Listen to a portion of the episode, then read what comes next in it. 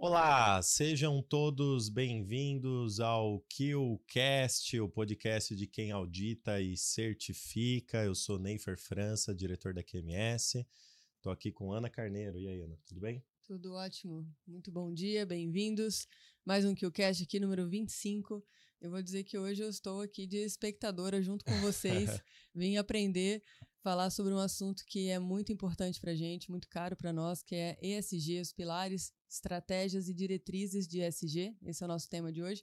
Estamos com um convidado aqui que vai poder aprofundar no assunto conosco, tem bastante experiência, vamos falar de coisas práticas. E eu vou aqui refletir as perguntas de vocês também, trazer aqui para dentro de casa algumas discussões bem importantes. Então, seja muito bem-vindo, nosso convidado Rodrigo Bertoncelli. Olá, bom dia, muito obrigado, Ana, Neifer, é um prazer estar aqui com vocês. Olá, audiência, é uma grande alegria. Muito bom. O Rodrigo é um especialista aí em compliance, ESG, ele é sócio da Felsberg Advogados, né? Fundador do BDE, é uma pessoa que admiro bastante aí na área de compliance. A gente já teve algumas oportunidades de fazer painéis juntos aí por esse mundo de eventos, né, de compliance.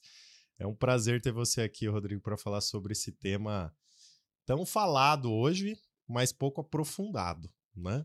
Então, tem bastante conteúdo hoje no mercado e tal, mas eu vejo bastante conteúdo raso.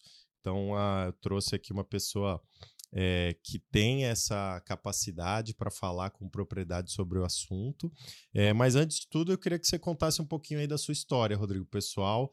É, por incrível que pareça, tem gente que não te conhece, então é, você já se apresenta melhor, fala um pouquinho da sua história aí na área de é, direito, compliance e agora caminhando também para ESG. Legal. Há, há 20 anos eu trabalho com infraestrutura. Eu comecei minha carreira em empresa de infraestrutura como advogado júnior, fui ascendendo, passei por essas empresas famosas da Lava Jato e tive oportunidade, antes de começar a Lava Jato, de sair de uma das grandes empresas eh, e assumir a posição de diretor jurídico de uma multinacional eh, sul-coreana. Isso em 2015. E poucos meses depois que eu assumi a cadeira como diretor jurídico e começou a operação Lava Jato, eu fui surpreendido com o convite de também ser o diretor de compliance e à época eu pouco sabia o significado do termo. Então eu assumi a responsabilidade de implementar e estruturar o programa de compliance uh, numa estrutura complexa, uh, de uma hold no Brasil com mais de 15 subsidiárias, respondendo para uma matriz na Espanha e com capital sul-coreano e adquirindo os ativos decorrentes da operação Lava Jato. Bem globalizado, né? Bem globalizado. Talvez eu tenha uma das uh, uh, primeiras tive uma das primeiras oportunidades de adquirir uh, um dos primeiros ativos em recuperação judicial da Lava Jato, hum, que foi uma hum. parte do grupo OAS, hum. uh, isso em 2015, com 4 mil credores, antes da edição do decreto regulamentador, o decreto 8420 uhum. de 2015, portanto, num cenário de absoluta imprevisibilidade certeza, né? sobre a interpretação da recente lei 12846 de 2013 e mais adiante uma parte da Odebrecht. Uh, então, do ponto de vista profissional, o desafio foi precificar riscos num cenário de incerteza, uh, buscando segurança jurídica por meio de uma lente qualificada para acionistas estrangeiros.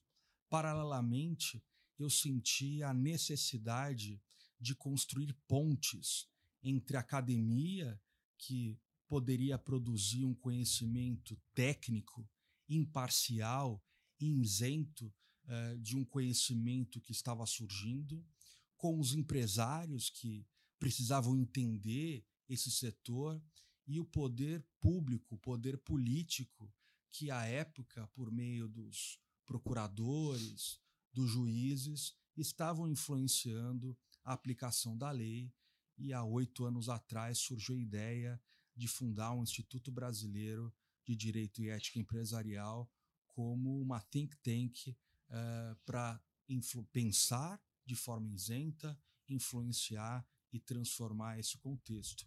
E agora, para finalizar a trajetória há cinco anos como sócio do escritório, buscando orientar investidores uh, nesse mar de incertezas sobre conformidade, integridade e nessa agenda ESG que a gente vai falar daqui a pouquinho, Sim. como identificar o que é efetivo, o que é fake, o que é uma simulação jurídica, o que é realidade e o que efetivamente pode trazer de benefício, agregar valor à atividade e à sustentabilidade empresarial. Muito legal, história bacana, assim, né? É... O que, que você acha, assim, a gente vê a sua história se confunde também com a história do compliance no Brasil, praticamente, né? Como você falou. É, o Brasil, o compliance emergiu junto com a, lá, com a Operação Lava Jato, né? Você mesmo era diretor jurídico, depois caiu o compliance na sua mão é, e teve que seguir, aprender, buscar referências externas, né? O Brasil não tinha quase nada naquele momento, mas naquele momento o compliance era muito anticorrupção, né? E a gente se relacionando com o SG, talvez o SG esteja neste momento que o compliance estava lá em 2015, 2016. O pessoal tentando entender é, quais seriam os papéis dentro da empresa, quem seriam os responsáveis sobre isso. Os limites. Né? Os limites, até onde vai né, o compliance, e agora também até onde vai o SG, porque às vezes tem diretoria de SG, mas também com, tem compliance. É, é, aí também tem vice-presidência, é, como, mas também tem o pessoal da sustentabilidade, como que une esses temas, né? Falando ainda dessa sua experiência anterior, como que o compliance foi transformado nesse momento que você viveu aquilo, né? Você estava imerso naquilo, criou é, o IBDE, né? Fundou o IBDE, que hoje é super reconhecido aí sobre um think tank na área. É, como que você viu essa toda transformação para agora o compliance também abarcar talvez o SG ou ser abarcado, né? É o que a gente vai ver no decorrer dos anos. Como que você viu essa transformação do compliance até chegar no TMSG? Uma evolução de maturidade e de referências.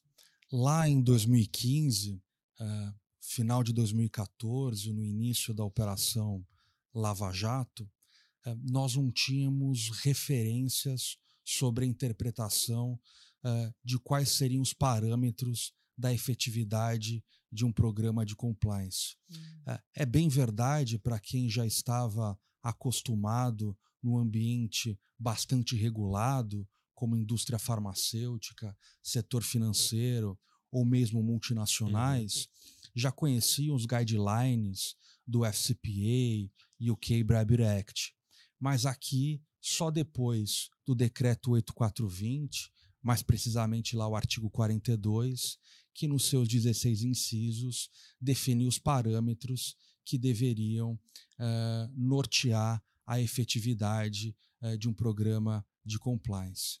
Mas nesse momento, uh, eh, 2015 e ouso dizer até uh, 2019, 2020, Verdade. havia uma preocupação pela formalidade.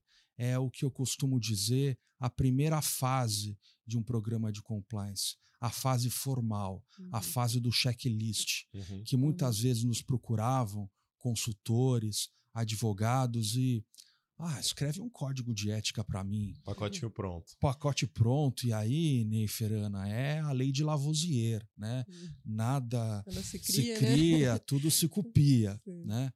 É, e logo em seguida, e acho que nós estamos vivendo ou iniciando essa fase, e agora o artigo 56 e 57 do novo decreto 11.129, que regulamenta a lei anticorrupção e traz o elemento cultural e a necessidade de se demonstrar recursos para comprovar a eficiência e a eficácia de um programa de compliance ou de integridade, daqui a pouco a gente diferencia isso, é, mostra que nós estamos na fase da eficiência, ou seja, não basta o checklist, não basta dizer que há o compromisso, por exemplo, da alta administração. Uhum.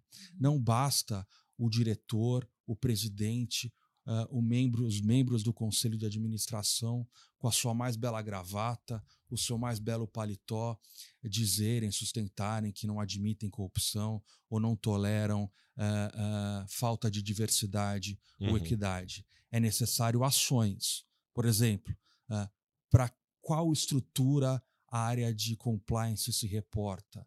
É para um diretor, é para um conselho, esse conselho tem membros independentes, é um órgão plural, essa área se insere dentro da estrutura uh, da organização, essa área de controles, de conformidade, tem orçamento próprio, é, é, recursos suficientes para mitigar riscos, é, prevenir, detectar, remediar atos de não conformidade proporcionais aos riscos da sua atividade.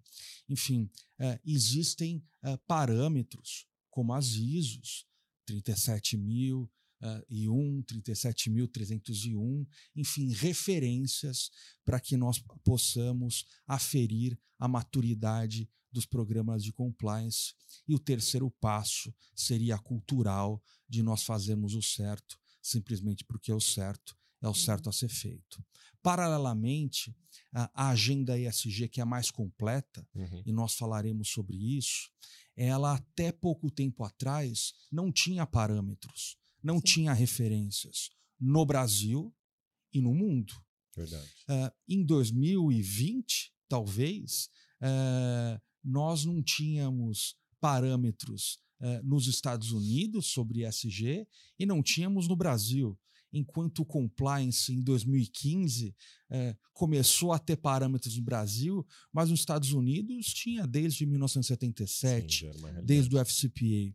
Então, a diferença entre esses dois temas, compliance e SG, é que neste momento, 2023, começa a haver uma intersecção é, porque nós temos mais referências. A ISO, agora 14 de dezembro, é, lançou uma prática uh, recomendável de ações, uh, de indicadores, para que nós possamos, nos três eixos, né, governança, meio ambiente e social, orientar empresários a olhar não só a prática anticorrupção, aquilo que me parece que já se consolidou no mercado. Hum. Mais uma vez, as ISOs, que vocês conhecem bem, selo Proética, uhum. e mesmo as interpretações do outrora artigo 42 do decreto 8420 e agora do artigo 56 do decreto 11079.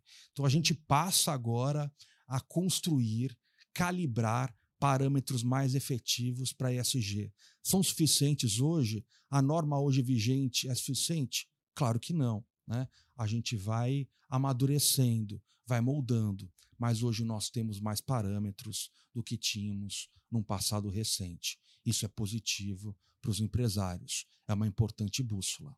Legal, eu acho que assim, o que você pontuou de diferença, eu concordo absolutamente. E, e pinço aí um ponto que você disse.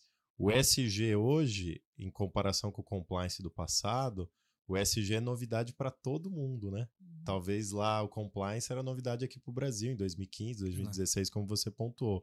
É, então, o ESG, é claro, que daí você vai conversar com uma pessoa mais voltada para sustentabilidade, ele vai falar: não, ESG é sustentabilidade, vem lá do, de 1972, do relatório de Brundtland, vem lá do Triple Bottom Line. É, tudo bem, foi ramificado também. Mas eu acho que, principalmente no início de 2020, né, quando a BlackRock lança aquela carta para o mercado falando que ia utilizar o rating ESG para investimentos nas empresas, ou seja, impacto muito grande, uma grande gestora no mundo, né, a maior gestora de ativos no mundo, é, focar em ESG, eu acho que é aí a grande mudança do ESG. Né? O mercado financeiro entra no processo é, utilizando o ESG como valuation das organizações. Né? Então, muito diferente, talvez, do próprio compliance né, que aqui no Brasil principalmente, né, que foi visto no início como uma necessidade de sobrevivência das empresas, a Lava Jato realmente estava num, num, processo de investigação bem complexa das empresas, então era uma sobrevivência, né? Você se diferenciar do que estava acontecendo no mercado. ESG não, né? Você é, tem que estabelecer as suas práticas para demonstrar que você tem um valor maior que os seus concorrentes. Olha que coisa interessante, né? Eu acho que. E pela dor no começo, né? O compliance aqui no Brasil, talvez, ou, ou especialmente as práticas anti-suborno, né? Vieram pela dor da, da Lava Jato muitas vezes, e aí pegando empresas é, mediaticamente, né? Expondo essas organizações de uma forma negativa e aí todo mundo se organizando de outra forma por outro lado e aí junto com isso é, por sorte, entre muitas aspas, né? E junto com isso veio uma ISO que deu alguns, deu um framework, né? Um embasamento com todos esses requisitos que você acabou de trazer, né? O que, que você faz, né? Como que você cria ações, como que você se destaca, como que você cria um selo que você possa comunicar para o mercado que você está se diferenciando disso.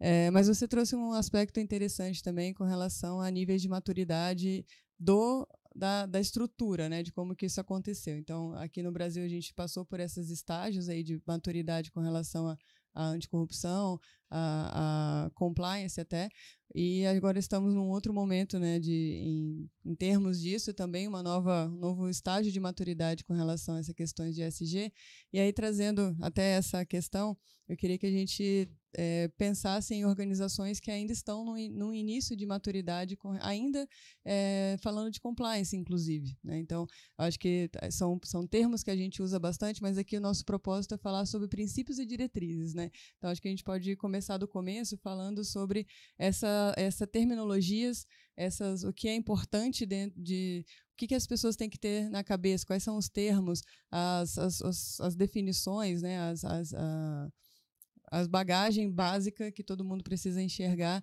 com relação a essas distinções. Acho que a gente pode é, falar sobre o triple bottom line, né? Falar de people planet, que, como que people planet profit virou é, de alguma forma, né, a base do ESG e como que isso se diferencia. Você usa uma palavra sustentabilidade empresarial, né? Como que sustentabilidade de alguma forma também está relacionada com com ESG.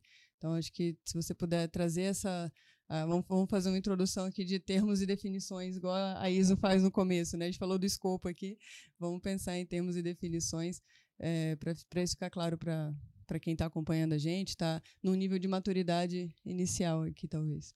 Legal, Ana. Eu talvez começaria ali respondendo, trazendo uma frase atribuída ao Nobel, ao economista norte-americano Milton Friedman, um dos pais do neoliberalismo, uh, que ele dizia que o negócio dos negócios são os negócios.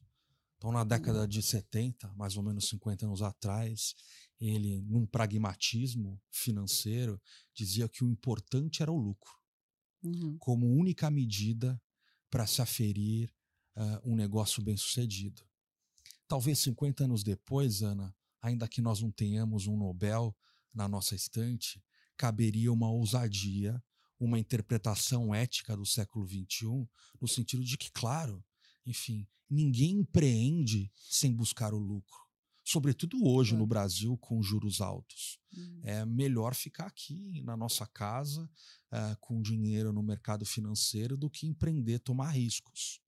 Mas a ousadia que nos cabe, Ana, e fazendo a conexão com o Triple Bottom Line, é que não mais a qualquer preço.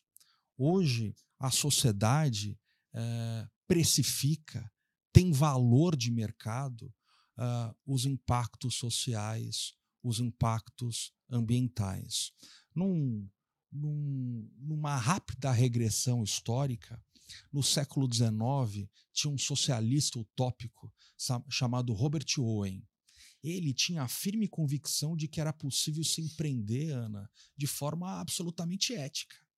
E ele construiu uma indústria, enfim, é, têxtil, é considerada modelo na Inglaterra, que recebeu visita do czar da Rússia, do rei da Inglaterra. Ele reduziu a jornada de trabalho, ele construiu creche para as colaboradoras estarem perto e perto dos seus filhos, ele criou algo que poderia, ele poderia estar na capa da Você SA aqui na banca do jornal. Ele criou uma espécie de brochinho, Ana, hum. vermelho, verde e amarelo para os colaboradores identificarem o seu estado emocional e com isso criarem relações intersubjetivas mais harmônicas uh, no seu trabalho. Sabe o que aconteceu com ele?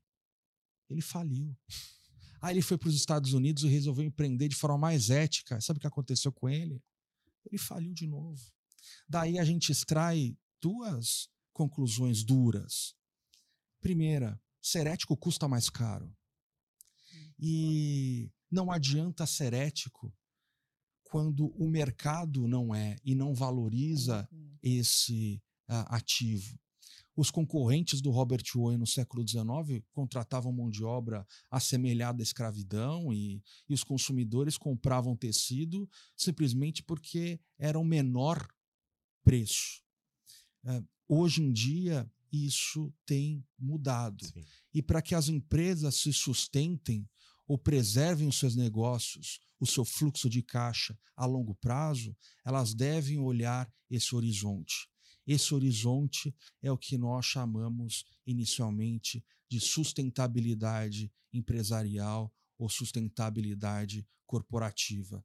É não ter o resultado de curto prazo, mas ter a perenidade dos seus negócios. À medida que ela identifica, identifique e tenha isso no seu horizonte, ela precisa construir uma governança, uma arquitetura para que ela tome as melhores decisões nos seus negócios. E aí o eixo ambiental e o eixo social vai integrar esse grande círculo que é o círculo da governança. Uh, e aí, por último, só, uh, ainda nas questões de nomenclatura, uh, nós costumamos dizer que estar em compliance é simplesmente estar em conformidade com alguma norma decorre do verbo to comply, estar em conformidade com. Uhum. É, integridade é, vai além do mero cumprimento da norma. Uhum. Significa é, trazer um engajamento, é, construir uma cultura do certo, do ético, de fazer o certo simplesmente porque é o certo, é o certo a ser feito. Um novo decreto, do ponto de vista normativo, estimula uh, essa transformação cultural. E se não houver essa transformação cultural, inicialmente da alta direção, e que é, deve ser comunicada a toda a cadeia corporativa, toda a cadeia produtiva, ou melhor, uhum. o resto é fake. E não há, vai, vai haver mudanças, resultados efetivos do ponto de vista ambiental e social se não houver um G forte, comprometido com cultura pela sustentabilidade. Muito bom. É... Rodrigo, a gente também está falando aqui de princípios, né? Bastante gente também querendo conhecer um pouco o tema. Como que você explicaria para um leigo, pessoa que não ouviu falar sobre isso, o que é o SG e para que ele serve? ISG é uma síntese, é uma metodologia uh, que envolve três eixos: uh, o eixo da governança, que significa a inteligência pela qual a empresa busca tomar as melhores decisões. Uh, decisões que buscam previsibilidade no seu negócio, previsibilidade para o seu fluxo de caixa. Uma empresa vale o seu fluxo de caixa. Tudo aquilo que impacta o seu fluxo de caixa é um risco e trazer previsibilidade é uma forma de gerar valor à empresa. Por isso que o SG é disruptivo. Por isso que o SG é um elemento adicional à história do compliance. Se o compliance, Ana, como você falou, ele nasceu uh, e foi uh, estruturado em grande parte pela dor, uh, o ESG não é só pela dor. O ESG tem que ser estruturado para trazer essa previsibilidade e, consequentemente, a sustentabilidade. Feito isso, ela precisa estar integrada no todo, com ações que tenham um impacto menor no meio ambiente e também um impacto adequado uh, na sociedade, enfim, em diversos eixos. Portanto, ESG é uma síntese é, que vai buscar uh, uma sustentabilidade uh, para essa empresa ou para essa organização, valendo para a padaria até a multinacional, do Chico ao Francisco. Legal. Mas você acha que é, às vezes a gente conversa com empresários de pequeno, médio e grande porte, empresas de capital aberto, empresas é, pequenas. Você acha que ESG é, é, é uma realidade para todos? Você acha que realmente todas as organizações, dependente do tipo, do ramo de atividade, é, devem implementar práticas de ESG? Isso vai ter, com a sua analogia né, que você fez é, sobre a ética, sobre o, o lucro, isso realmente vai trazer resultado real para todo tipo de empresa, independente do seu porte ou indústria? Ou você acha, não, é, precisa ser para determinados setores, determinados portes da organização? Por que, que eu pergunto isso? Porque é uma crítica né, é, que existe no mercado. Tanto para empresas de pequeno e médio porte, que talvez não tenham ainda nem noção do que é isso, né? A gente falou que se compliance veio primeiro, a pequeno e médio porte normalmente nem compliance ela está fazendo, né? É, e também até das empresas de capital aberto, né? Existem muita gente do mercado financeiro que critica o, os ratings ESG, falando que no, no, longo prazo isso não significa valor, né? Então, como toda temática nova, tem o povo a favor e o povo contra, né? Tem aí a, as, as duas torcidas. Qual é a sua visão sobre isso? A minha visão é que uh, essas diretrizes elas vão auxiliar quaisquer empresas, Legal. independentemente do tamanho, a seguirem uma trajetória empresarial corporativa sem é, é, incertezas, é, com menos riscos, com mais previsibilidade. É claro que implementar determinados uh, indicadores devem ser ajustados de acordo com o potencial de risco de cada atividade, com o porte de cada atividade. Mas toda organização tem seus riscos, incorporar essas práticas positivas lhe trarão mais previsibilidade na condução dos seus negócios. Esse é o primeiro elemento. O segundo elemento é uma questão uh, de necessidade financeira, à medida que a cadeia produtiva começa a exigir não só o checklist, mas analisar a efetividade uh, da prática dessas empresas. Se a uhum. empresa é pequena ou média, ela provavelmente depende de um fornecedor grande que vai exigir na sua cadeia produtiva que seus terceiros tenham práticas eh, de integridade, de SG adequada. E ela vai ter que comprovar isso uh, para os seus terceiros. Então, ela precisa investir uh, nessas ações. O eixo central, a racionalidade, é que o empresário precisa identificar não apenas como um custo, uh, como era no século XIX com Robert Owen. Era um custo para ele, claro. por isso que ele faliu. Né? Mas hoje a perspectiva é outra. É um investimento para que ele se torne sustentável, seja para ele mitigar riscos, seja para ele se manter competitivo numa cadeia produtiva cujo capital, uh, o capital mais sofisticado, sobretudo, passa a exigir de forma mais contundente isso da cadeia produtiva. O mercado de capitais já o faz, né? Uh, nós percebemos isso uh, e a gente pode falar mais de, uh, detalhadamente na emissão de títulos, de dívidas, dos green bonds, né? na compra e venda de empresas, nos M&As, essa avaliação da efetividade ou, ou, ou, como a empresa investe em práticas ESG, isso tem valor de mercado, Sim. o que lá no século XIX com Robert Owen não tinha, hoje tem. Isso não é romantismo, é pragmatismo. Né?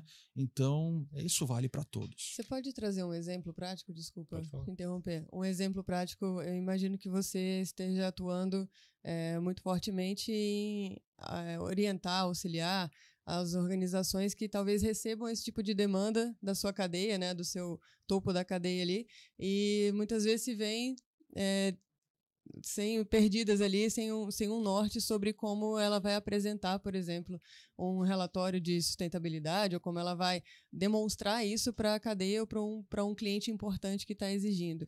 Você tem alguma experiência prática de como isso aconteceu? Que tipo de organização, uma, uma organização de médio porte, por exemplo, em algum segmento que seja interessante você compartilhar aqui conosco, é, e como que isso como que chegou essa, essa demanda para ela, por que, que ela recebeu, ou quais foram alguns exemplos práticos que você tem, e como que ela começa a trabalhar em cima disso?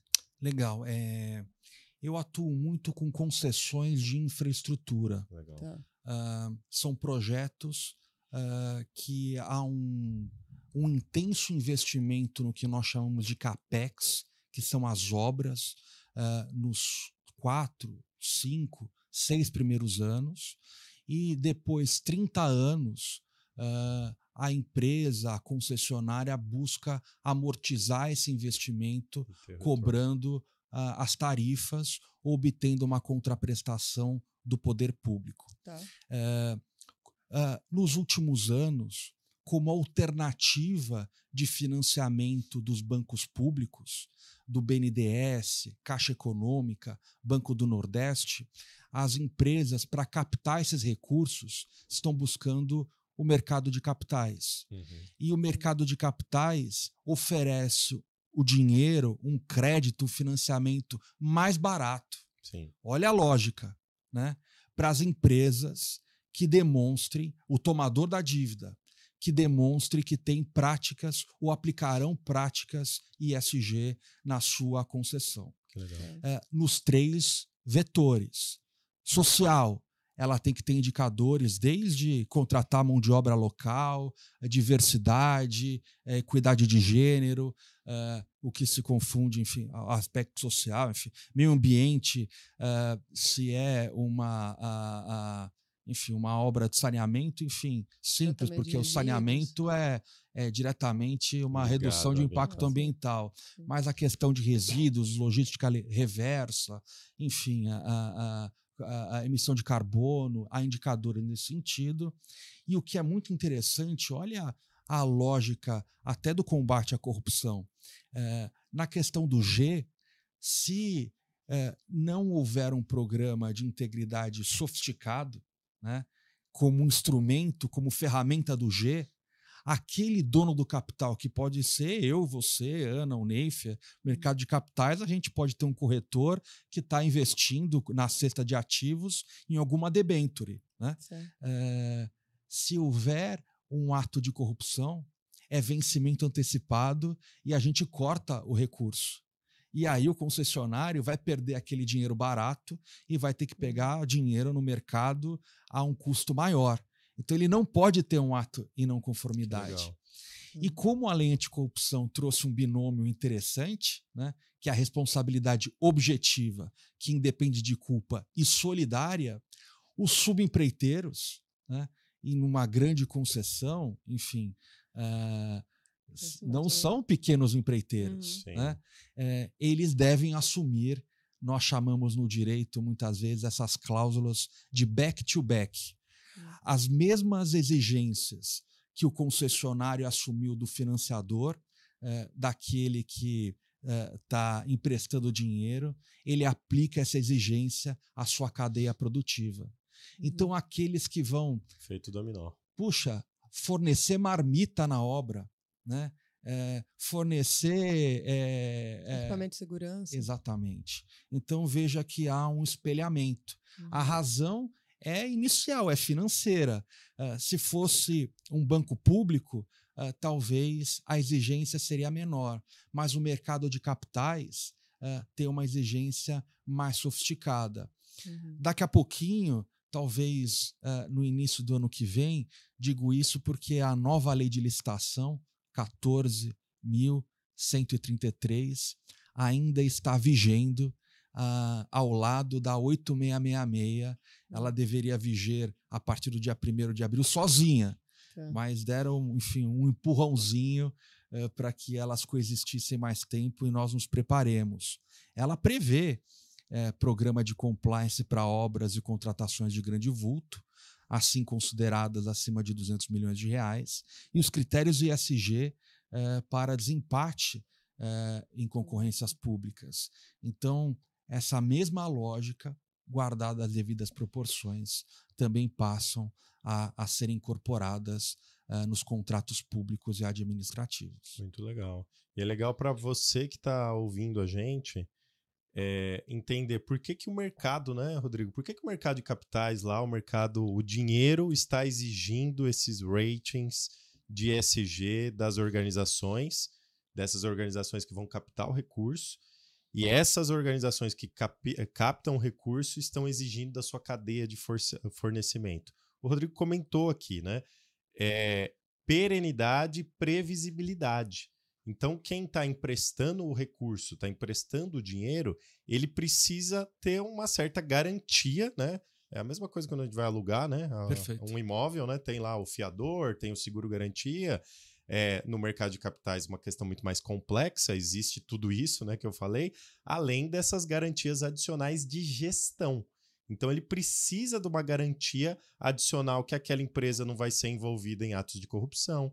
Ele precisa de uma garantia adicional que aquela empresa é, gere impactos ao meio ambiente para não ser envolvida também em escândalos ambientais ela precisa de ratings, indicadores, ações, planos de ação, certificações, para que aquela empresa não seja envolvida com escândalos sociais, né, de trabalho análogo à escravidão e tudo que comete né, essa questão social. Então, todo, tudo isso não é porque o mercado, o mercado financeiro ele quer ser bonzinho e tudo mais. Ele realmente quer uma segurança Exato. do seu capital. Exato. Né? Então, é, é, é, isso que às vezes as pessoas têm dificuldade de entender, né? É, há, alguns críticos do ESG. Uhum. Não necessariamente. Aí você pode discutir, eu acho que isso, o, o ESG está muito, muito no começo ainda, para a gente avaliar dados e fazer pesquisa fidedigna sobre valuation, né? Então, isso é, é, bem discutível e a gente pode ver no futuro, né? A gente precisa de mais dados e precisa mais do longo prazo agindo. Mas a segurança do capital, isso é fato. Não, não tem como. Então, se, se um, um, banco, um credor empresta um capital para uma empresa, como você comentou aí, seus clientes fazerem uma concessão, ele quer segurança naquele capital. Porque se uma empresa dessa é envolvida com um ato de corrupção muito grande, um problema ambiental muito grande, ele perdeu o capital, porque a empresa vai ter problema, vai falir, acabou o dinheiro dele. Né? Então, eu acho que é, são, são analogias fáceis de a gente entender é, do porquê existe e porquê emergiu essa questão do SG. A gente falou lá da BlackRock, a maior gestora de ativos do mundo. Ela também, né? Então, a partir do. É a mesma coisa. Ela, ela vai comprar pedacinhos de empresas aí no mundo inteiro, é a maior é, gestora de capitais do mundo. Ela quer segurança do seu investimento. Isso né? Porque já é uma incerteza gigantesca, né, Rodrigo? Então, a partir do momento que você vai investir numa empresa, já existem inúmeras incertezas. Sim. O que ela faz é tentar reduzir a incerteza sobre esse investimento. Aí entra diversos fatores que a gente comentou aqui, financeiros e tal, mas entra hoje, com a visão do mercado, a importância do ESG para redução de incerteza do seu investimento. Eu acho que é, falando do pessoal que é mais focado no ambiental, né? Essa é a grande diferença do sustentabilidade lá de trás, né? Que era realmente focado mais ambiental, que a gente viu lá na Eco 92, até a ISO 14001 em 96, era muito focado aos impactos ambientais. Mas quando o mercado financeiro entrou no jogo a partir de 2019 e 2020, ele trouxe para o jogo uma visão diferente. Essa visão justamente de redução de incerteza do investimento. Perfeito. Não, não há custos extras se fazendo a coisa certa. Esse é o pragmatismo do mercado financeiro. buscar essa certeza. É verdade. Talvez o Nobel aí de 50 anos atrás não esteja tão errado até hoje, né? Então, se são negócios fazendo negócios contra os negócios para gerar negócios, né? Eu não lembro a frase exata, mas no final das contas é tudo sobre negócio, né? Você conseguir É. manter o seu negócio ativo, relevante, né? Milton Friedman pensava tanto nos três aspectos, né? É, que a, a ideia, o projeto de renda universal é de Milton Friedman, Exato. né? Uhum. Então ele já pensava no aspecto social. Obviamente ele é um ele é um mestre aí da escola de Chicago, né?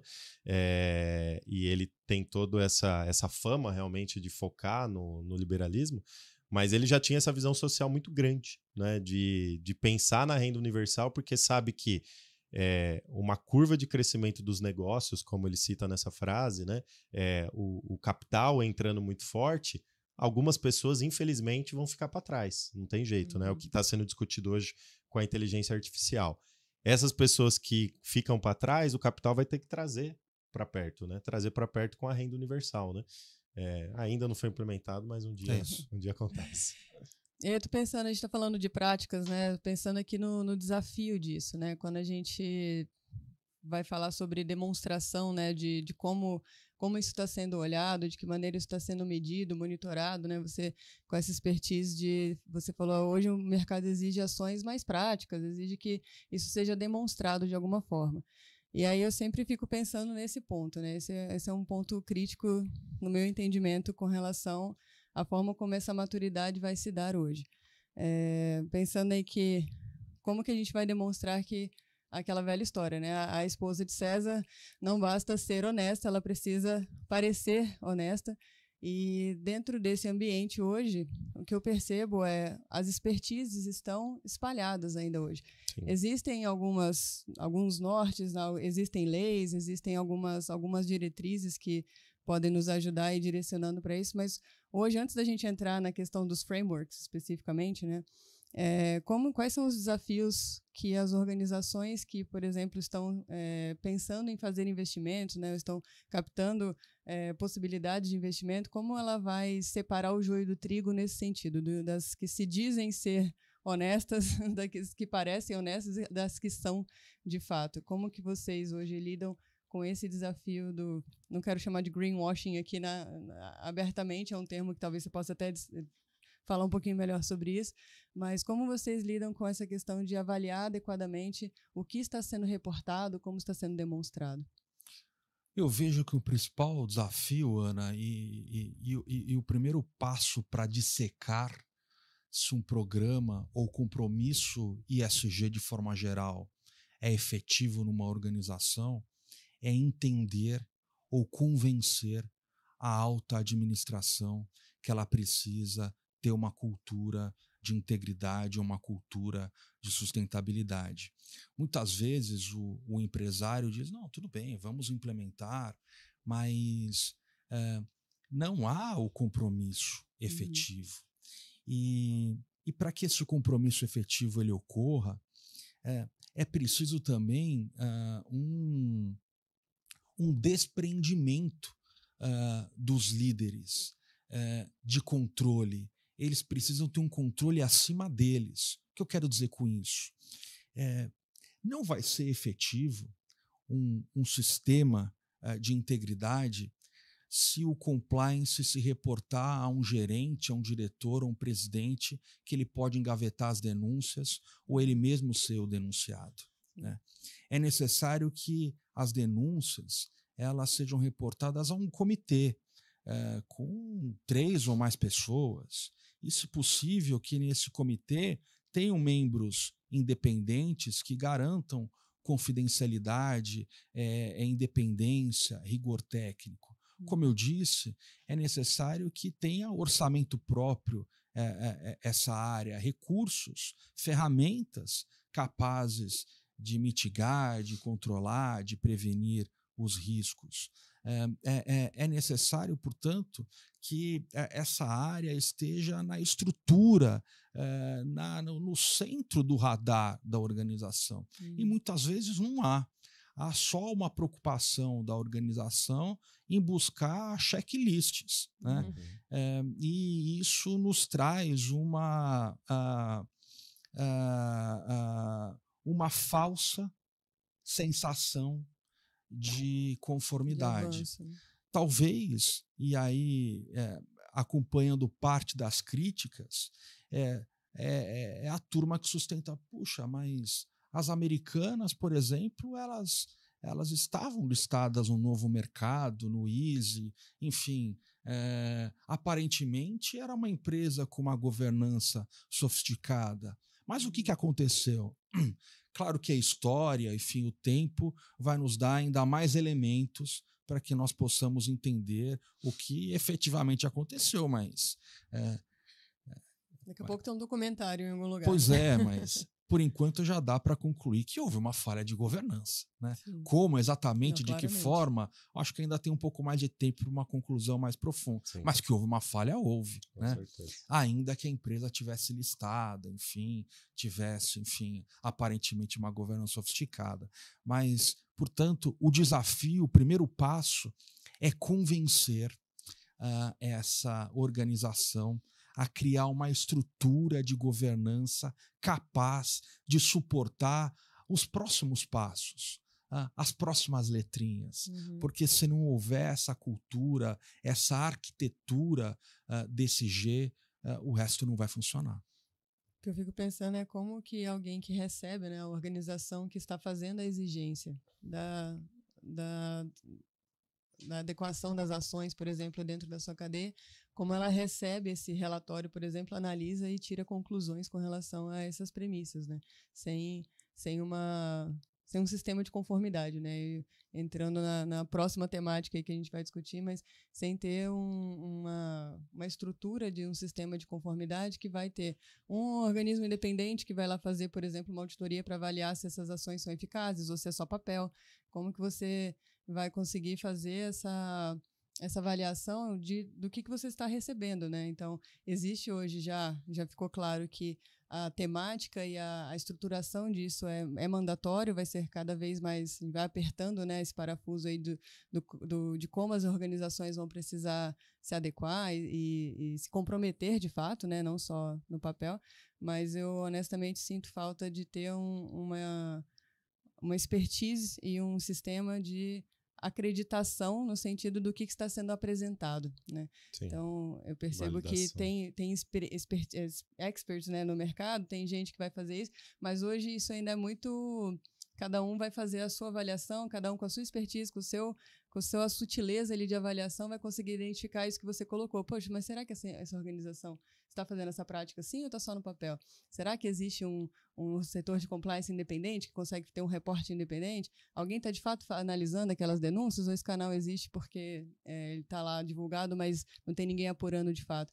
Eu percebo que isso ainda, ainda não está, de fato, muito bem estabelecido como isso vai ser controlado, monitorado. A confiabilidade É. mesmo, né, do processo. É, no Brasil, menos ainda, né? É, e ainda empresas de pequeno e médio porte, ainda menos. Então, é, nos Estados Unidos, até a gente tem a MSI, que ela consegue uma metodologia própria, é, estabelecer um rating das organizações com foco ESG. Então, ela tem diversos parâmetros é, de avaliação daquela empresa e consegue estabelecer um rating.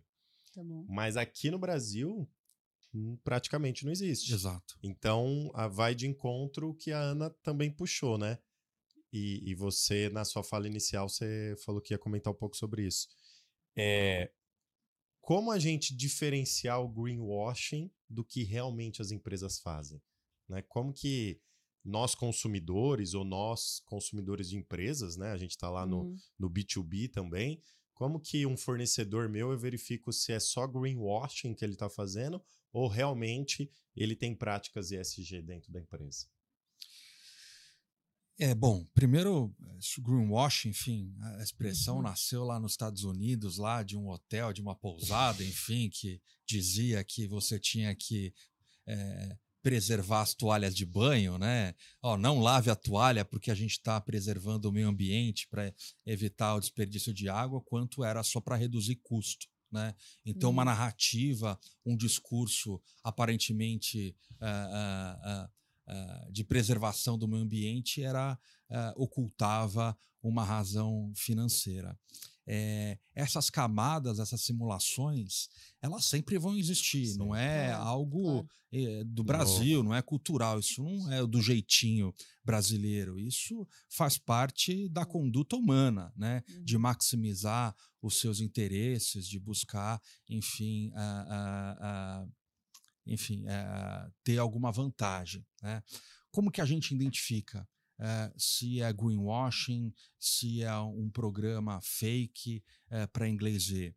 Primeiro, é importante que nós tenhamos os parâmetros, acho que as certificações ajudam a que nós tenhamos indicadores que a empresa está investindo, uma vez que as próprias certificações nos trazem esses indicadores Sim. que as empresas, enfim, estão pelo menos trilhando os caminhos corretos, uhum. né? Não é absolutamente uh, um atestado de absoluta integridade, Sim, né? É, mas é uma fotografia de que pelo menos está havendo um esforço, né? Uhum. É, é, claro que é, num processo de auditoria, é, num M&A, é, numa análise para precificar o risco uh, de uma empresa, para ofertar, uh, num caso, na emissão de uma debenture, uh, que há uma necessidade de avaliação mais de perto, a, a, as certificações elas corroboram, integram um conjunto probatório, um conjunto de evidências. Mas questionar alguns indicadores e buscar evidências desses indicadores são igualmente importantes. Como eu uhum. disse, por exemplo, da alta administração, ah, você diz que tem compromisso, mas cadê o orçamento? Me traz evidência. Quanto você investe?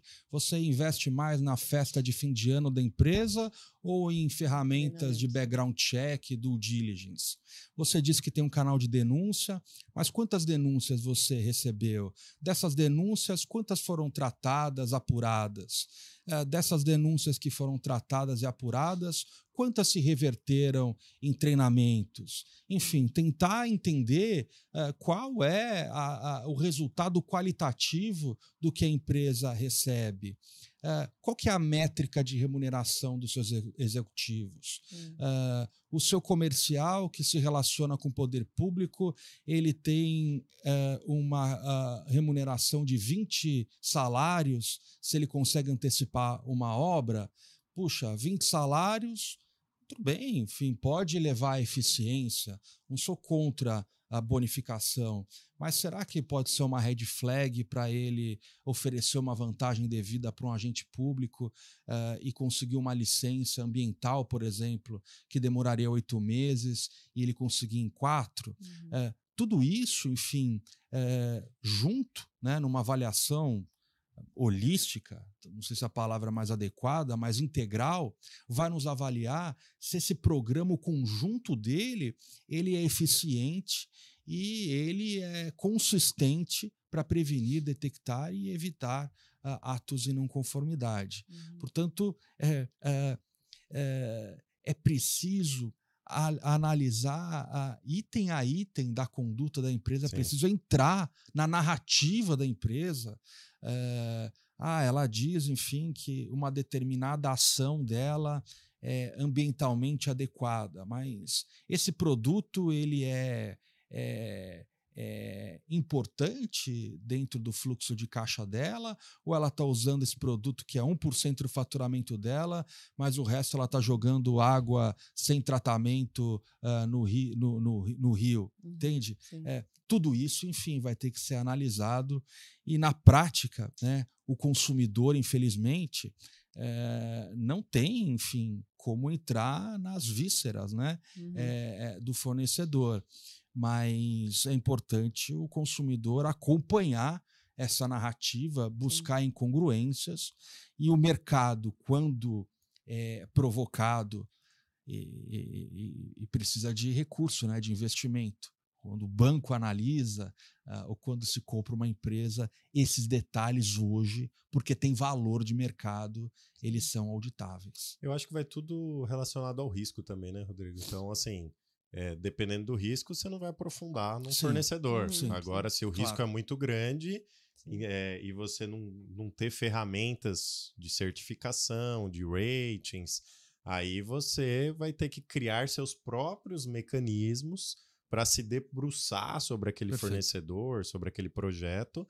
para identificar o risco, né? Não tem muito o que É. fazer. Claro que o mercado em si, a gente anseia por isso, né? A própria ISO, próprio mercado financeiro, talvez criar mecanismos mais gerais de Uhum. confiabilidade sobre ESG. Tem alguns, né? A B3 aqui, por exemplo, ela tem um rating de empresas listadas que estão na categoria de empresas ESG. Uhum. Então já é um critério a ser avaliado, né? É, nos Estados Unidos, como eu comentei, tem, tem a MSCI, quem é, é, empresas brasileiras que são listadas nos Estados Unidos consegue também ter esse rate da MSCI. Então, assim, é muito novo, né? Tudo é muito novo. Exato. O mercado está se transformando. Eu acho que a gente vai encontrar alternativas. A gente espera em breve aí uma norma ISO também sobre a temática. Rodrigo, e em relação à capacitação, competência, a gente vê muitos profissionais de compliance é, querendo entender mais sobre SG. A gente, em diversos eventos nossos aqui, o pessoal questiona, pergunta. é, qual é a sua dica para esses profissionais, né? É, que são de compliance, já está lá, se, eh, se especializaram lá em 2015, 2016, estão seguindo uma carreira aí de compliance, mas viram essa oportunidade, essa temática pipocando na frente dele, ele quer capacitar, ele quer crescer na carreira, ele quer entender mais isso. Qual a sua dica para esses profissionais? Bom, é, a, a, a capacitação é importante à medida que o ESG é um horizonte mais amplo. Sim. Né? É, é importante o profissional que estava é, preparado e navegando no compliance anticorrupção, primeiro ampliar o seu horizonte em governança corporativa, entender um pouco mais sobre isso, sobre a dinâmica, sobre a arquitetura, como que as melhores decisões, como que a estrutura das melhores decisões pode ser formulada. Esse é o primeiro passo. Ser uma boa governança e o compliance ser uma ferramenta de uma boa governança, nada vai acontecer. O próximo passo é entender mais os indicadores ambientais e nós estamos numa grande oportunidade. O Brasil, enfim, tem um petróleo verde, a questão da emissão de carbono, Energia. enfim, energia é, é, é, a pauta da vez, uh, uh, questão de recursos hídricos. Uh, o Brasil precisa entrar nessa agenda e o profissional também. Ainda que nós não sejamos diretamente profissionais que, do saneamento, por exemplo, mas as empresas, enfim, precisam estar no contexto. 100 milhões de brasileiros vivem no esgoto. Então, as empresas também têm um compromisso nesse sentido. Metade do lixo uh, produzido no Brasil vai para lixão. Lixão não é aterro sanitário, é um buraco na terra que causa impacto eh, ambiental e social. As Sim. pessoas vivem no lixão com doença. E a sua empresa, o lixo que a sua empresa produz, é para onde? Né? Então, essas, esses eixos precisam integrar também a preocupação desse profissional que, eh, de maneira mais pragmática, mais fria, ele vai atuar na conformidade desses eixos, para que a sua empresa, enfim, não seja questionada, autuada, porque descumpriu uma norma ambiental ou não está é, é, trabalhando na direção correta no eixo social. É, e agora, o lado mais saboroso dessa jornada é que os impactos que nós profissionais proporcionamos nessa agenda é muito bom, né? A gente transforma, né? É, isso traz brilho nos olhos para a gente, mais engajamento, né? A gente pode colaborar de certa forma uh, com a melhoria da sociedade, com proporcionar, enfim, um impacto uh, social, ambiental melhor para todos nós, uh, para gerações futuras. Isso, enfim, é, vocês estão, enfim, quem está nos ouvindo uhum. na carreira no trilho certo enfim, além de ser um mercado promissor que vai é, trazer boas remunerações, né? mas também vai nos trazer bons sonhos quando chegamos em casa, porque conseguimos um tijolinho a mais na construção de uma sociedade melhor. É um mercado de propósito, né? É, a gente tem bastante essa demanda aqui, e daí eu queria fazer um convite para vocês que estão nos ouvindo. É, a QMS e aqui o Academy vai lançar aqui o ESG Certified Professional. O pessoal vai colocar na tela aí para vocês. É, então, é uma imersão presencial aqui em São Paulo, nos dias 21 e 22 de julho. A gente vai estar tá aqui com diversos profissionais. Um deles é o Rodrigo aqui, que vai estar tá com a gente, um mentor do curso. Vai estar tá a Olga Pontes também, o Flávio Oliveira, a Janaína e eu. Nós cinco vamos nos dividir aqui em diversas temáticas para é, imergir você no assunto de ESG. Então a Olga vai falar lá sobre governança e transparência, eu vou falar sobre ferramentas de gestão que ajudam no ESG, o Rodrigo vai falar sobre compliance ambiental, o Flávio vai falar sobre gestão de riscos, diversas temáticas, e a Janaína vai falar sobre responsabilidade social e diversidade. Então são dois dias intensos de formação é, eh, para você sair aqui com a formação de ESG Certified Professional, acreditado e é, chancelado pela Exemplar Global, que é uma das principais autoridades de certificação de pessoa no mundo. Então você vai sair com o seu certificado de ESG Certified Professional, além de muito conteúdo das 8 às 18, né? Uma grande imersão aqui. O pessoal vai, vai ouvir muito falar de ESG com a gente, com diversos mentores. Quem tiver interessado, é só se aplicar lá no nosso site. Né? O site está aqui na descrição do vídeo do YouTube. E quem estiver participando aqui ao vivo aqui com a gente, pode colocar na descrição do formulário que participou do webinar de ESG com o Rodrigo, que vai ter 10% de desconto aqui na, nessa certificação. Então já fica o aviso aí, 21 e 22 de julho, aqui em São Paulo, presencial, a nossa imersão presencial do ESG Certified Professional. Espero que é, todos possam participar com a gente. Aí são vagas limitadas, é um público bem pequeno, são apenas 20 pessoas, 20 alunos. A gente já tem bastante gente inscrita, tem poucas vagas aí para a gente preencher, tá? Então fica o recado aí para todo o público. Devo dizer que é essencial, que puxando o gancho do que a gente estava falando anteriormente, né? É, visto que, esse, que essa avaliação dos relatórios e de, da avaliação de riscos, né, como você falou, a dimensão disso vai depender, é quase solitário hoje, né, não existindo um, um mercado de auditoria, de conformidade, isso vai depender do profissional e da experiência do profissional, da, da visão que ele tem né, sobre a avaliação que ele consegue fazer de uma organização, uma formação como essa é, é um, é um bom é, balizador ali, né? É uma, é um, Sem dúvida. É um, um complemento sensacional para quem está querendo fazer isso, já que você vai ter que fazer isso é, dentro das organizações, com seus fornecedores, com as, com as empresas onde você vai investir. Então é, é, essencial ter esse tipo de formação no mercado que tem tão pouco hoje, né? A gente tem poucas possibilidades, então é uma ótima oportunidade mesmo. É uma grande oportunidade, não percam. Legal. Rodrigo, caminhando aqui para a última etapa né, do nosso podcast, Papo Bom Passa Rápido, já passamos das 11 horas aqui. É, tem um quadro aqui que a gente fala de dicas de implementação, né?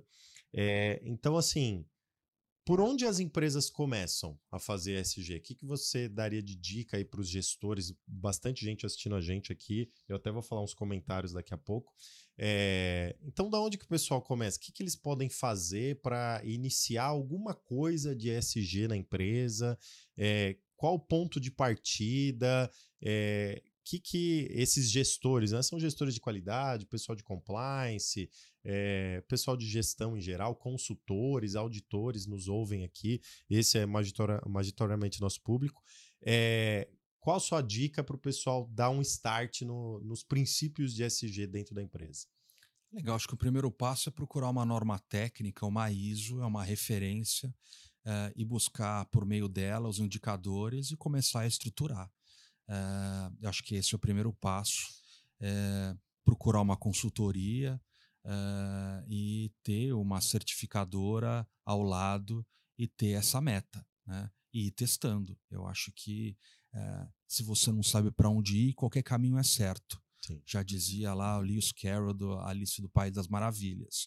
E eu acho que essas normas técnicas, a, a ISO está aí para isso. Eu acho que essa uhum. referência é tê-la, uh, enfim, impressa na sua mesa, uh, com os principais indicadores. Já há metodologia, enfim, de SG nós temos uma prática recomendável, né? Uhum. É, é, recente, da só me engano, a primeira edição da BNT Sim. foi agora do dia 14 de dezembro. Uhum. Uh, enfim, imprime ela, são acho que 140 páginas, uh, já artigos, enfim, conteúdo, ou participem do nosso curso, né, uh, que nós, enfim, destrincharemos uhum. metodologicamente os passos né, para que isso seja implementado.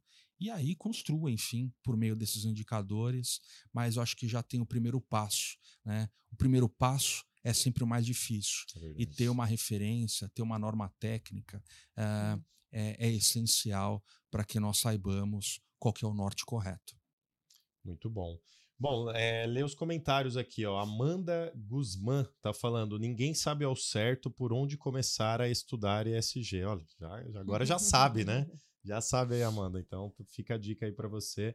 É, realmente a gente fez essa. Está promovendo essa imersão presencial pensando realmente na qualidade do mercado, né? Então, assim, nós já passaram pela, pela Kio Academy aqui mais de 7 mil alunos, é bastante gente.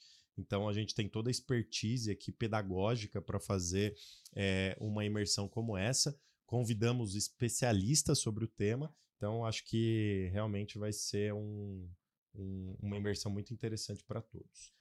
Mas é... o Rodrigo também trouxe uma dica anteriormente sobre isso, por onde começar, né? Você falou o G é, abarca basicamente os outros dois pilares, né? O social e o ambiental. Então, o G, pensando em, em, frameworks aqui agora, né? Dentro das normas ISO, por exemplo, o G é muito bem documentado essencialmente, né? Existe uma norma ISO de governança corporativa, a 37000, e as, e as normas de requisito, a 37001, né? Sobre gestão de suborno, né? Que fala mais dentro de suborno mesmo e a 37301, a norma de sistema de gestão de compliance. Sim. Então, um arcabouço inicial já foi estruturado aí pela ISO, principalmente no pilar do, do G, a gente já consegue encontrar bastante coisa. Né? É, a gente pode ir para o ambiental, a ISO 14001, né? A gente pode ir para o social, que tem a norma de diretrizes, a ISO 26000, responsabilidade Sim. social. Então, assim, toda essa salada que também, obviamente, a gente vai usar é, como referências lá no nossa imersão, é, vai te ajudar a dar um norte com certeza, né? A PR 2030, que o Rodrigo comentou aqui da BNT também, é um framework interessante, existe muita coisa fora do Brasil também, já bastante uhum. estudado, os próprios critérios do MSI, o GRI, yeah. os ODS, então tudo isso é, a gente vai condensar de alguma forma e trazer aí na nossa formação, acho que vai ser bem bacana. É, a S. Farias está falando: acredito que a cultura ESG deve ser implementada desde a criação da empresa, porque é assim com todo tipo de cultura. É, como um item necessário para ter as empresas. É verdade. É o melhor dos mundos, né? É. A empresa já nascer Exato. com essa cabeça, já nascer com qualidade, já nascer com todo o resto, sem dúvida, é o melhor dos mundos. Nem sempre isso é a realidade, né? Geralmente você tropeça com, essas com esses requisitos no meio do caminho, né? A Suzana está falando: foco no crescimento empresarial de longo prazo são as práticas sustentáveis de produção e de serviço. Foi o que a gente comentou, né? Então, ESG é pensamento de longo prazo.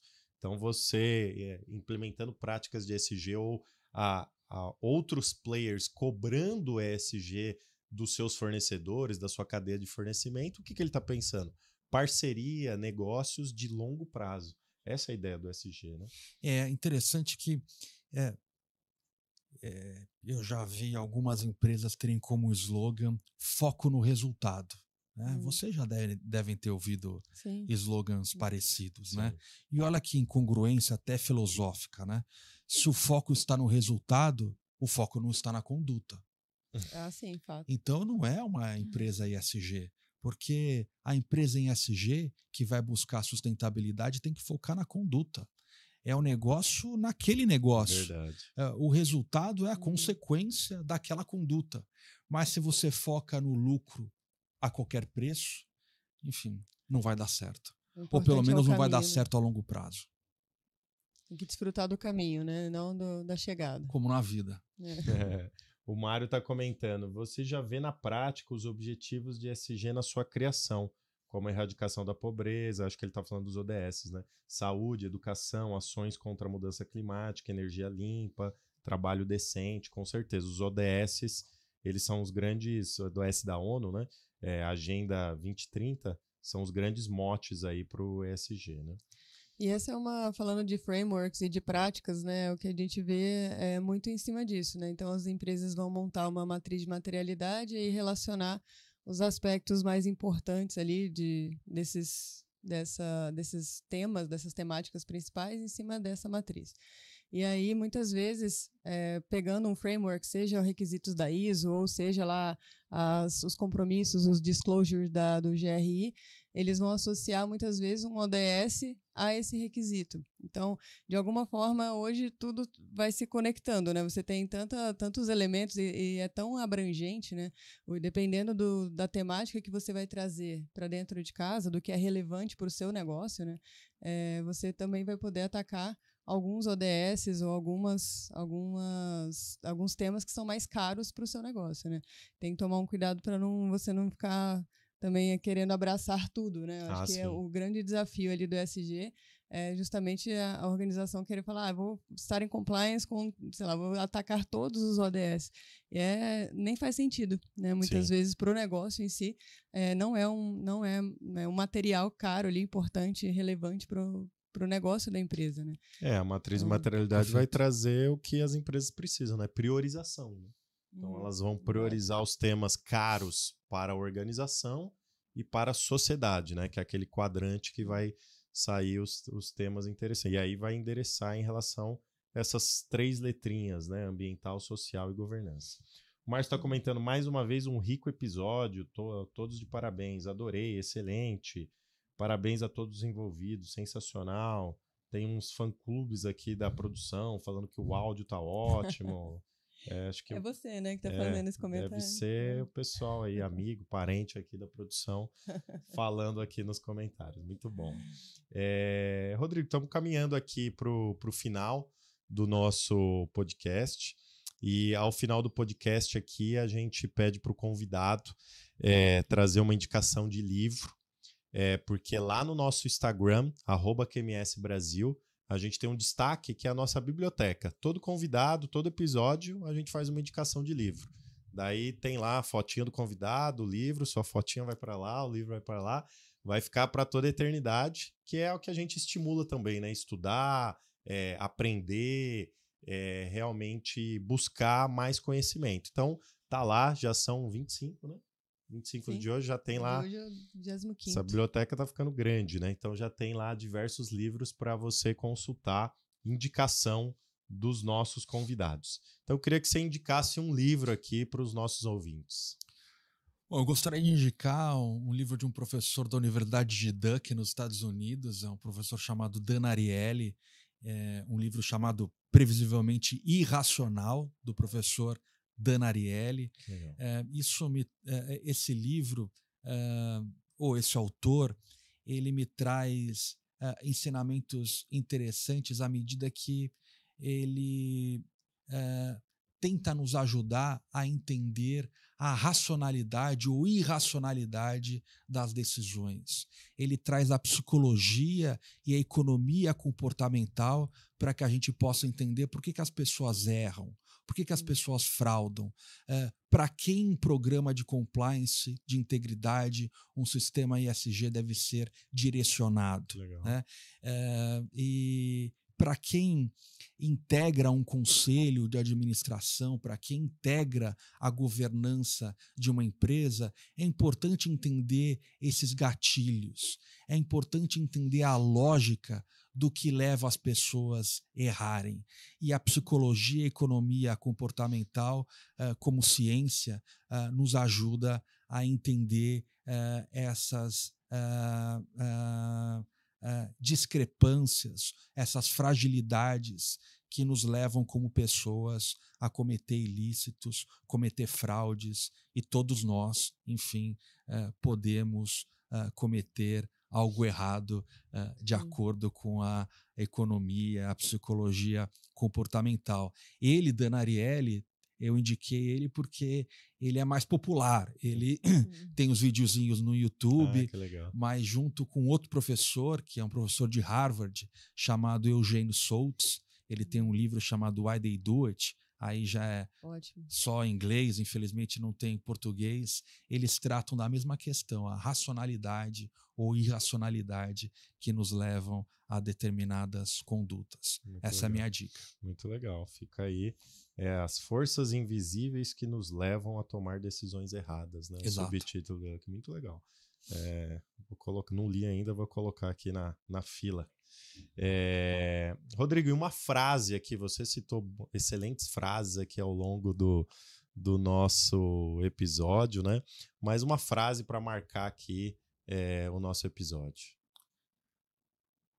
Bom, eu citei o Milton Friedman Eu vou ficar só no mesmo, no mesmo tom aqui, uh, uh, nenhum viés ideológico ou político, mas uh, vou citar um banqueiro, o Deep Morgan.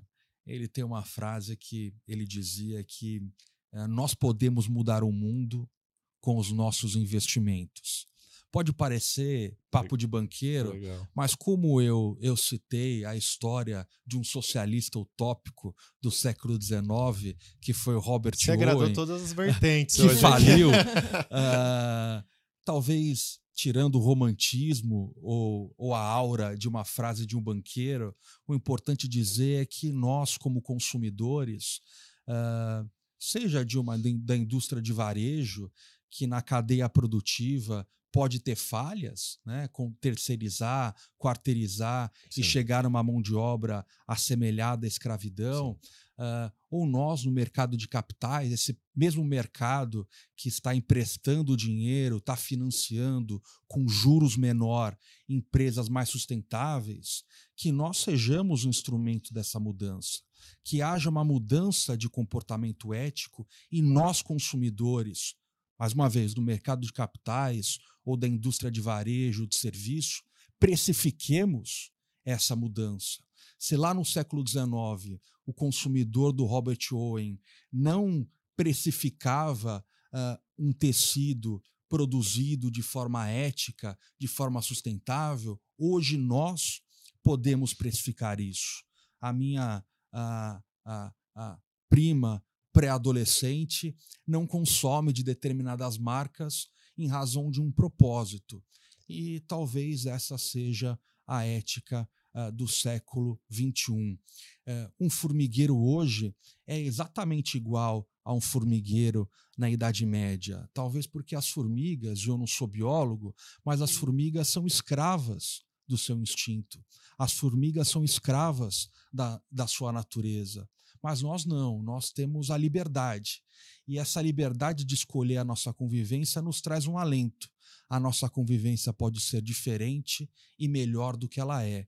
E nesse processo de escolha, se hoje já nós não toleramos alguém fumando numa sala fechada, e na minha época, na minha época de balada, era comum, tolerável se fumar na pista de dança, Sim. no barzinho, e hoje nós não toleramos, a ética é essa mudança de comportamento e pode ser para melhor.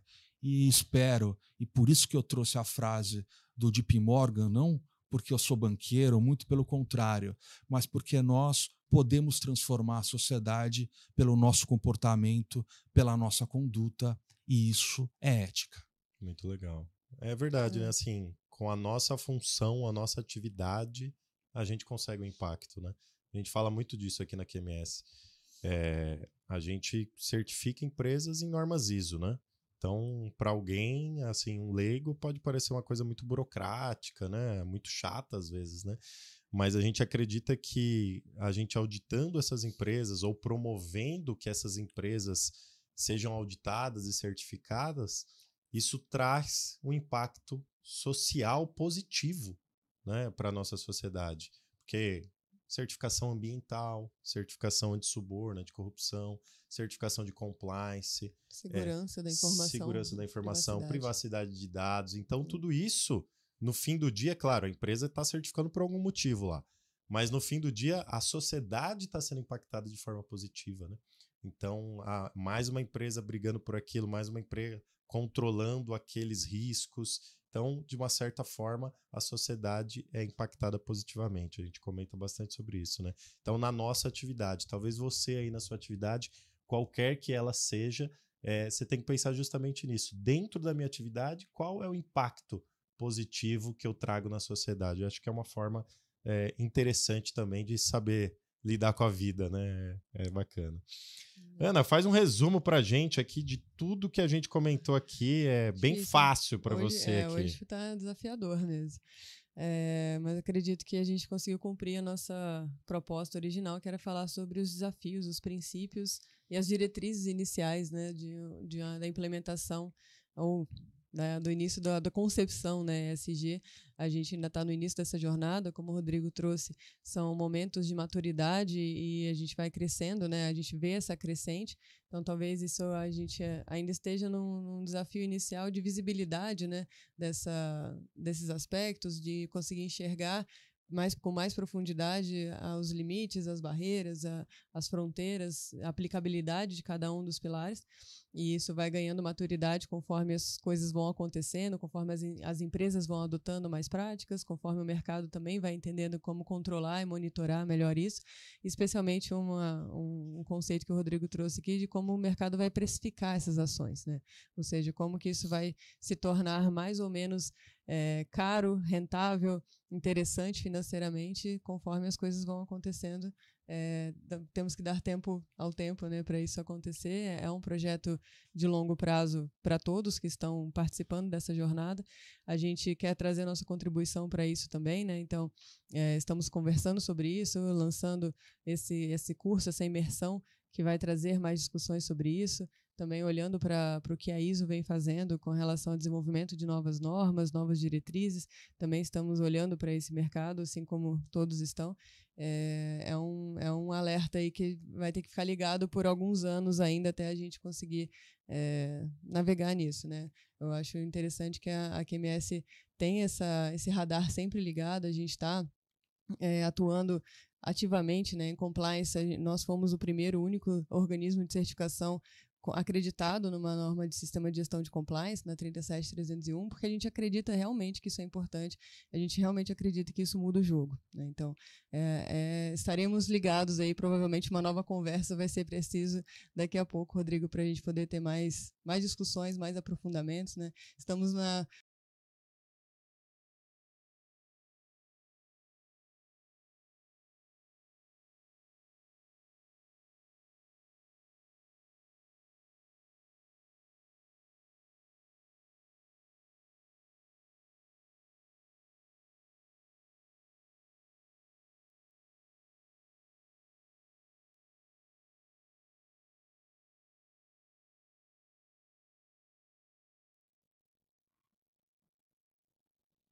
Rodrigo. Muito obrigado pelo convite. Parabéns pelo trabalho que vocês têm desenvolvido. Agradeço também o trabalho da produção e convido a todos e a todas para estarem conosco nos dias 21 e 22 para a nossa imersão com monitores e professores altamente qualificados que compartilharão por meio de diferentes perspectivas como nós implementamos, estruturamos tudo aquilo que a gente falou um pouco hoje aí. Vai ser um grande prazer, uma grande alegria. Muito obrigado. Obrigado, Rodrigo. Foi um prazer ter você aqui, viu? É, obrigado você por ter assistido a gente. A gente se vê numa próxima. Tchau, tchau. Tchau.